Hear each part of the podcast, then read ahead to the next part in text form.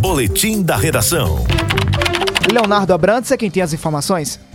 A presidente nacional do PT e ex-ministra da Casa Civil do Brasil, Gleisi Hoffmann, confirmou nesta quarta-feira a agenda do candidato à presidência da República, Luiz Inácio Lula da Silva, na cidade de Campina Grande, na próxima terça-feira, 2 de agosto. A confirmação veio através de um vídeo gravado por ela, distribuído nas redes sociais. No dia 2 de agosto, terça-feira, estaremos aí com Lula em Campina Grande, junto com Veneziano e Ricardo Coutinho. Esperamos você lá nessa grande corrente para juntos transformarmos o Brasil. E um grande abraço do Lula para todos os paraibanos e todas as paraibanas. Anteriormente, esse evento aconteceria no Busto de Tamandaré, ponto turístico da capital do estado, João Pessoa. Mas, conforme informações do próprio partido, a agenda mudou para Campina Grande por questões de logísticas e agendas do próprio ex-presidente. A mudança certamente serviu para que adversários políticos criticassem Lula. Nilvan Ferreira, pré-candidato ao governo do estado pelo PL do candidato à reeleição Jair Bolsonaro, Bolsonaro afirmou que os petistas, abre aspas, ficaram com medo, fecha aspas, de aparecer na capital paraibana. Dentre todos os estados do Nordeste, a Paraíba foi o único lugar que ele ainda não visitou. Em território paraibano, o ex-presidente Lula precisa lidar entre dois candidatos aliados que concorrem ao governo do estado, nas figuras de João Azevedo, do PSB, e Veneziano Vital, do MDB, que tem o apoio de seu amigo Ricardo Coutinho, do PT. Leonardo Abrantes no H, o dia todo em uma hora.